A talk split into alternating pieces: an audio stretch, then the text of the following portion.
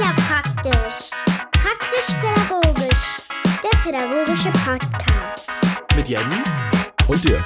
und dir da draußen und äh, uns auch natürlich. Moin, und, moin, wie immer. Genau.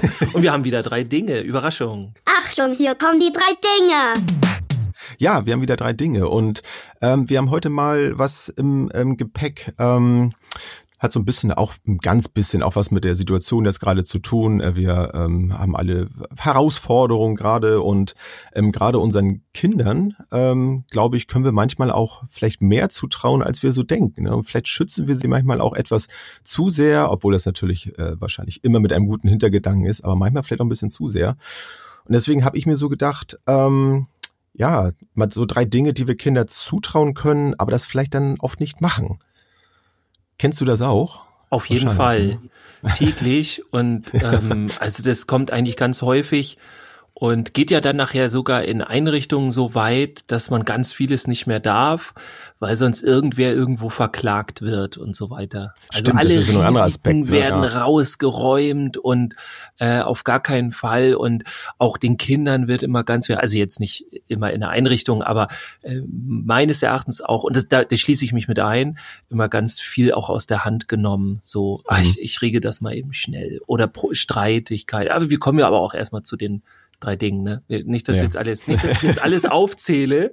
Nein, So, aber ich finde, das ist ja, du hast ja recht, das ist ja ein guter Aspekt. Manchmal ist es ja gar nicht so, äh, dass man das nicht ähm, machen möchte oder zulassen möchte, sondern man darf es ja sogar gar nicht. Ne? Es wird einem ja quasi abgesprochen, dem Kind diese Verantwortung zu übertragen. Hast du recht, ja. Wobei es gibt Situationen, ich habe keine konkrete, aber ich weiß es auf jeden Fall noch so, äh, wo ich es dann trotzdem mache. Aber das sagst du ja nicht. Nee, nee, auch nicht öffentlich. Dann ist, dann ist gut. Unter uns Ja. jetzt nur. da ziehe ich das Kind dann vor. Also da ist mir das Kind dann wichtiger. Würde ich auch tun. Ja. Aber das ist, ja. Ich lasse es im Ich fang mal Unkonkreten auf jeden Fall. ich fange mal an. Ähm, also wenn die Kinder schon so ein kleines bisschen älter sind, vielleicht, also es ist vielleicht nicht so, nicht Kindergarten-Einstiegsalter, sondern würde ich jetzt ähm, den Punkt nehmen, das Kind alleine zum Einkaufen ähm, gehen zu lassen oder auch alleine zur Schule gehen zu lassen. Also das erlebe ich auch immer häufiger, ähm, leider, dass die, die Kinder wirklich, so der Klassiker, ne, vor, vor, dem, vor der Schule zum Beispiel abgesetzt werden, möglichst in den Eingang noch mit hineinbringen, dass bloß nichts unterwegs passieren kann. Und da geht so viel verloren und das finde ich so schade. Also einmal Mhm. so den, ja, der, der Stolz, ne, so den Weg alleine ähm, hinter sich gebracht zu haben, denn diese sozialen Kontakte, die man in der Zeit dann auch pflegen kann, weil es ist ja so, so dieser Zwischenraum quasi zwischen zu Hause und äh, in der Schule dann sein und so. Also das habe ich früher eigentlich ganz gerne gemocht, diesen Zeitraum, der, der manchmal auch vielleicht ein bisschen ähm, anstrengend war, weil ich auch die Zeit vergessen habe so ein bisschen. Ja. Also das kann natürlich auch passieren. Aber ja, das wäre so, so mein Punkt. Ich fand es auch damals normal, als ich zur Schule ging. Also klar, so wo, wo es dann schwierig wurde mit Bus, Bussen. Also ich komme ja äh, vom Land und dass da überhaupt ein Bus fährt, ist ja schon die Ausnahme. Und Mhm. dann fährt er aber ein oder zweimal pro Tag. So, und wenn du dann aber zur zweiten hast, dann hättest du dann teilweise trotzdem den Bus zur ersten nehmen müssen, um überhaupt in die Stadt. St Entschuldigung. Das ist ätzend, ne? Ja, das war bei mir tatsächlich ein bisschen anders. Also ich war ja immer zum Glück in, äh, in der Nähe der Schule, sag ich mal, da waren die Wege nicht so weit. Das, das war noch alles immer überschaubar und auch zu Fuß erreichbar, glücklicherweise. Wobei ich wollte immer gerne mit dem Fahrrad fahren, aber ich durfte nicht. Das war dann von Seiten der Schule dann verboten. Wenn man so dicht Bei mir war andersrum. Ich musste. Sonst wäre ich nicht. Oder zu Fuß. Aber es waren Ja. schon so zwei, drei Kilometer oder so. Wobei wir ja von unseren Eltern, ich weiß nicht, ob es bei dir auch so war, aber immer Ja, gesagt ich glaub, haben, ich ich bin damals fünf Kilometer durch den Schnee gelaufen. War bestimmt auch so. Ja. Ähm, Naja, zehn Kilometer. Bei mir waren es immer, ich Ach würde so. immer zehn Kilometer. Vielleicht, potenziert sich das auch, je länger man ja, zurückdenkt. das kann sein. Vielleicht Ja, so aber das ist ja auch äh, so ein bisschen der Klassiker. Ne? Also wenn man Ja. heute in eine Schule geht, gerade so Grundschulen, okay, weiterführende Schulen vielleicht nicht mehr so, aber Grundschulen siehst du überall die Schilder, ab hier schaffe ich es alleine und so. Ich denk immer so, gut, ich habe mein Kind auch mal schon direkt vor die Tür gebracht. Äh, das hatte dann aber einen bestimmten Grund an dem Tag, weil wir zu spät dran waren oder weil irgendwas war oder äh, der Bus fuhr nicht oder so. Aber ansonsten äh, machen meine Kinder das alleine. Und ich, ich sehe da auch immer keinen Grund, die dann dahin zu fahren. Aber es scheint ja wohl so zu sein, dass ganz viele Eltern das noch für eine tolle Idee halten, äh, ne, dieser Klassiker, so, ich steige in mein dickes Auto, fahre drei Minuten rüber, wo das Kind fünf Minuten zu Fuß brauchen würde. Ja, aber da, da ist ja auch eine Ampel, ne? So. Aber es ist ja gut, manchmal ist das ja auch praktisch, aber ich finde auch, selbst wenn, wenn denn die Schule auf dem Weg liegt, dann ist es, finde ich, trotzdem äh, wichtig, auch die Kinder zu Fuß gehen zu lassen. Also man nimmt ja. ihnen dann ja auch etwas. Ne? Ja. Ich, ich kann es verstehen. Also es ist ja auch was Schönes irgendwie. Dann, Mensch, ah, hier, ich bring dich doch mal vorbei und so. Man kann doch mal kurz schnacken und so. Aber aber wie gesagt, man, man nimmt dem Kind dann auch etwas, finde ich, eine ja. ganz wertvolle Erfahrung. Ja. Ja, ja. Ähm, was ich noch so habe, mein nächster. Punkt ist, ähm, ja, dass wir so im Alltag häufig Kindern die Entscheidungen abnehmen. Also ich glaube, da trauen wir denen nicht zu, Entscheidungen zu treffen. Und äh, denen von vornherein schon zu sagen, ganz häufig bei ganz vielen Dingen, wie sie es machen sollen oder so, die wir auch ganz offensichtlich finden. Also so meistens äh, sehe ich das so aus reinem Pragmatismus, sagt man den Kindern jetzt, wie das zu laufen hat, aber man nimmt sich dann selten die Zeit und sagt so, okay, was, was meinst du denn jetzt? Also einfach mal, die mhm. Kinder kommen an und kennen das schon so, Erwachsene lösen meine Probleme und ich habe jetzt mal die und die Frage und das und das. Und dann kriegen sie die Antwort, fertig, bums aus. So. Und ich bin dann manchmal auch so, dass ich dann sage, ja, was meinst du denn jetzt, wie wir das am besten lösen? Und dann meistens gucken die mich noch an, will der mir jetzt nicht helfen oder was so? Und dann langsam schnallen sie, ähm, ah, okay, der will jetzt, dass ich mal selber nachdenke. Och, wie anstrengend. Und dann machen sie das und danach, wenn sie dann die Entscheidung getroffen haben, fühlen sie sich dann aber besser. Und ich glaube, das können wir den Kindern auf jeden Fall mehr zutrauen. Also mehr auch so Alltagsentscheidungen treffen und Verantwortung für ja, für deren, deren Sein zu übernehmen. Da so was sie auch ab und zu nochmal was von lernen wieder, ne? Ja, wobei das, was ich dann meistens lerne, ist, ah, das hätte ich jetzt so aber nicht gemacht. aber äh, probier's aus, so ungefähr. Ich sag das dann auch manchmal gar nicht. Ja. Ähm, manchmal sage ich das auch und okay, meinst du nicht das und so und jetzt so sonst noch eine andere Idee. Das kommt dann auch schon mal vor.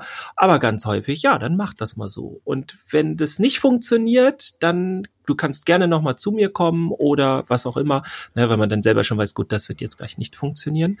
ähm, aber das finde ich gut, wenn die das selber durchleben, weil eine Entscheidung, die sie selber treffen und nicht übernehmen, ist immer tausendmal mehr wert als etwas, was wir denen einfach nur sagen.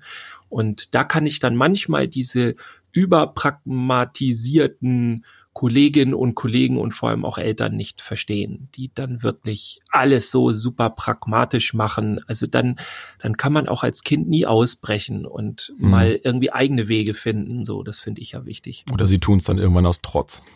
das, ja. Das ist der schlechtere Weg. ja, das ja. kann es auch geben. Ja, cool. was hast du denn als mein zweites? Punkt. Ähm, das wäre das Klettern. Und zwar habe ich das als Kind geliebt zu klettern und habe dann gemerkt, wie dann immer mehr das Klettern gerade in, in Einrichtungen immer mehr unterbunden wurde. Ob, ob es nun keine, gar keine ähm, gar keine Geräte oder so dann dafür gab oder wenige, dann so Bäume, also Bäume, wo man raufklettern konnte, die mussten dann auch weg. Aus sicherheitsaspektischen Gründen, ja, kann ich es natürlich äh, zum Teil verstehen.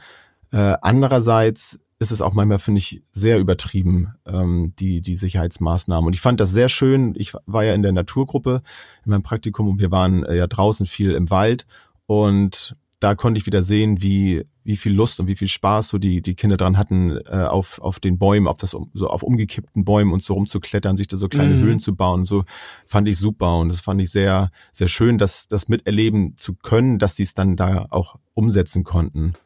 Und ähm, wir hatten glücklicherweise auch ein großes Außengelände dort, wo, wo es dann auch einige Möglichkeiten zu klettern gab. Aber da waren, war das eben auch so, nee, und äh, einige Bereiche durften dann nachher auch nicht mehr genutzt werden. So die Bäume wurden dann ja auch größer. Also ich kenne ja auch schon viele Jahre da den, den Kindergarten und ein Baum, der war auch sehr schön, der musste dann immer gefällt werden, leider. Ähm, der war dann leider krank.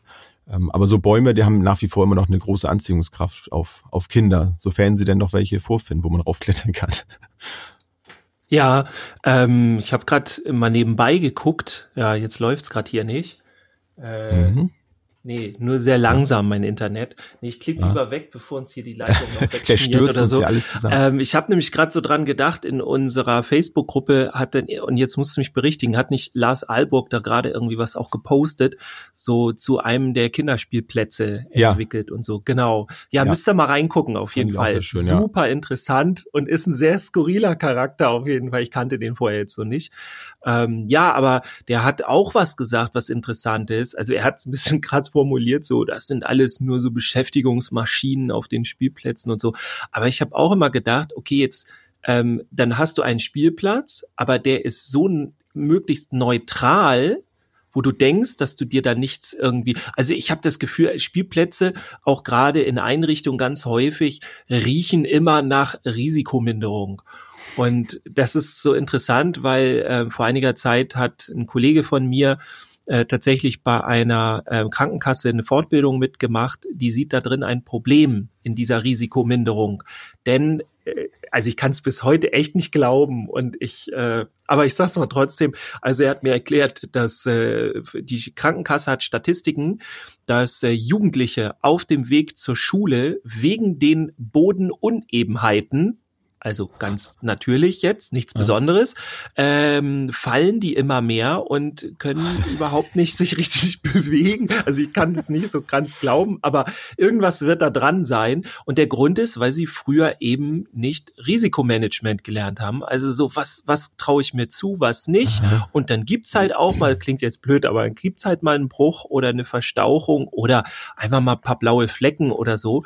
Das ist natürlich schön, oder eher schöner, wenn das nicht passiert. Aber wenn es gar nicht passiert als Kind, dann hast du ein Problem, weil du hast diese Erfahrung nicht, die ganz, ganz wertvoll Mhm. ist.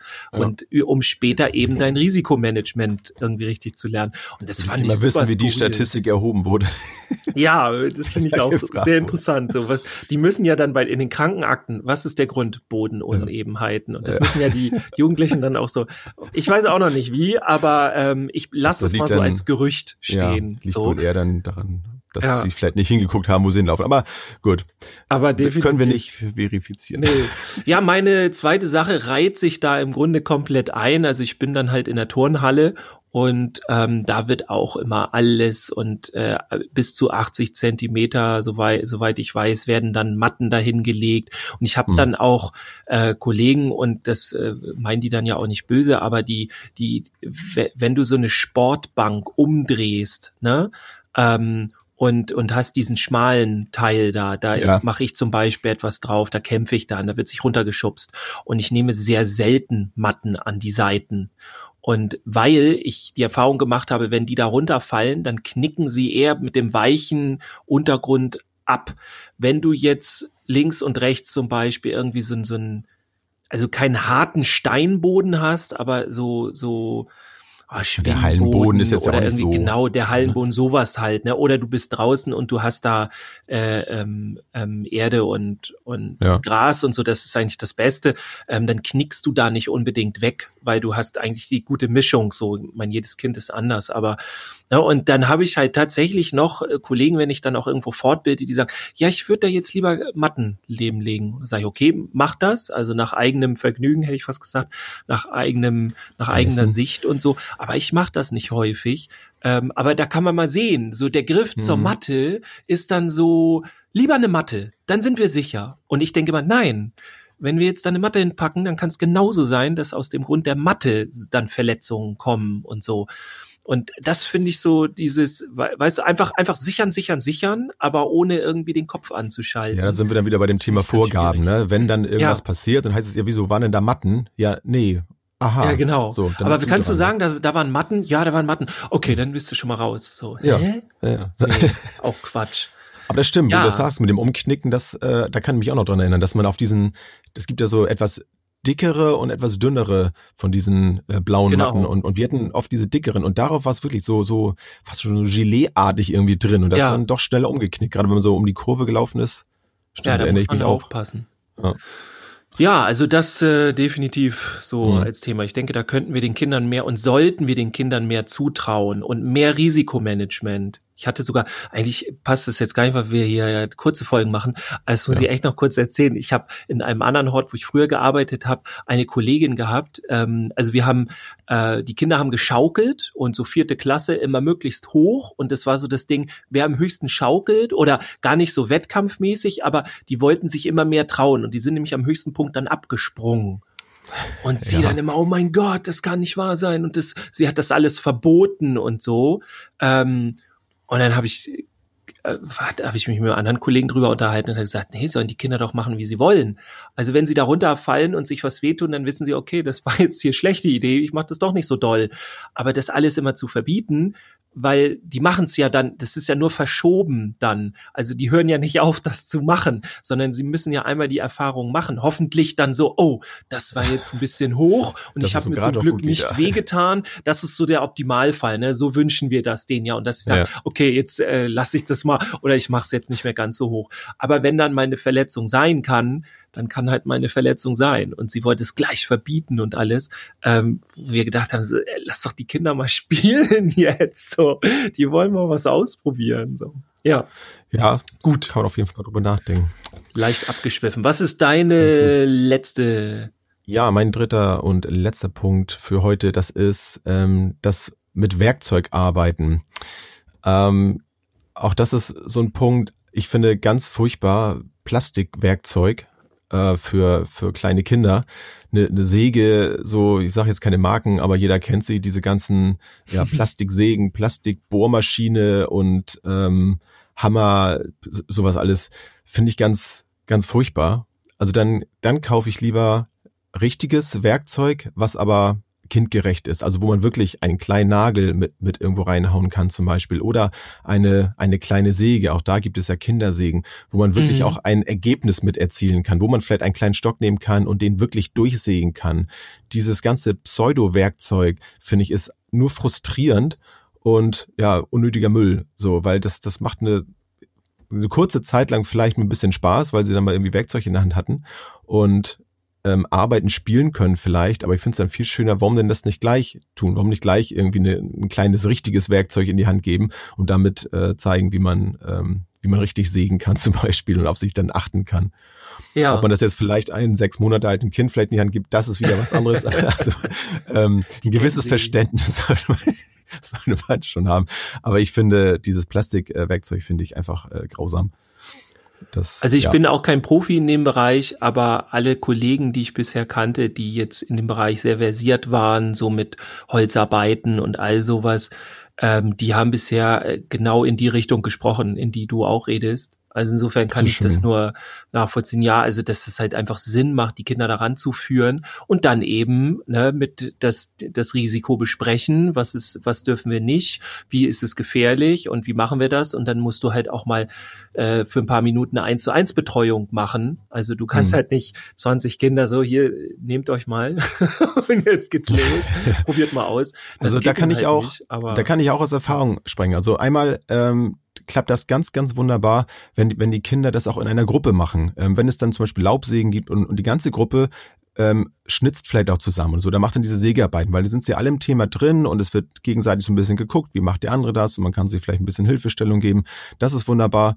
Und wenn man ähm, ein ja, ein Kind äh, beobachtet und sieht, Mensch, das hat da wirklich Interesse dran, ähm, gerade so als, als Eltern dann auch wieder, wenn ich sehe, mein Kind hat Interesse an solchen Dingen, ist das, finde ich, ein, ein super Geschenk zum Beispiel, äh, dem Kind zum Geburtstag einen kleinen Werkzeugkasten zu kaufen, wo dann äh, ganz viele Werkzeuge drin sind. Das kann ja die kleine Version sein von, von dem ähm, Elternwerkzeug, so, aber so, so, so einen kleinen Kasten zu haben, wo das alles drin ist, so, das ist mein Werkzeug. Das habe ich damals ja. äh, bekommen und das fand ich super. Da erinnere ich mich bis heute noch dran. Ähm, da war so alles drin, da war irgendwie eine kleine Schraubzwinge drin, ein bisschen Schleifpapier und wie gesagt, eine Säge und, und Hammer und so. Und ich konnte damit auch ein bisschen was machen. Das fand ich, fand ich klasse. Ja, cool.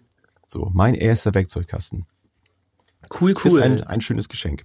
Genau. Hast, ja, meine letzte ja. ist im Grunde das Thema Diskussionen und zwar besonders unter Kindern. Und ähm, da finde ich das immer interessant, dass ich ganz selten mitkriege, äh, also ich krieg's mit, aber ähm, vielleicht höre ich auch zu den falschen Momenten zu, will ich mal so offen lassen. aber ähm, ich krieg's ganz selten mit, dass Erwachsene die Kinder moderieren oder so oder unterstützen dabei miteinander zu diskutieren. Und meistens ist es so, dass die Erwachsenen dann sich zum Mittelpunkt des Gesprächs machen und alles sagen, wie es jetzt ist und ähm, nee, das ist aber auch Quatsch, was du da jetzt sagst und ähm, du musst aber auch ihm das so und so und sie muss dann äh, aber das und das sagen und äh, das finde ich jetzt aber auch nicht in Ordnung, dass du jetzt mit äh, mit ihr und so und bla. Mhm. Weißt du, so die die die nehmen sich da voll rein und da ist auch wieder dieses pra pragmatische, so naja, woher sollen die Kinder das denn schon wissen? So, mhm. ja, aber die müssen sich ja ausprobieren.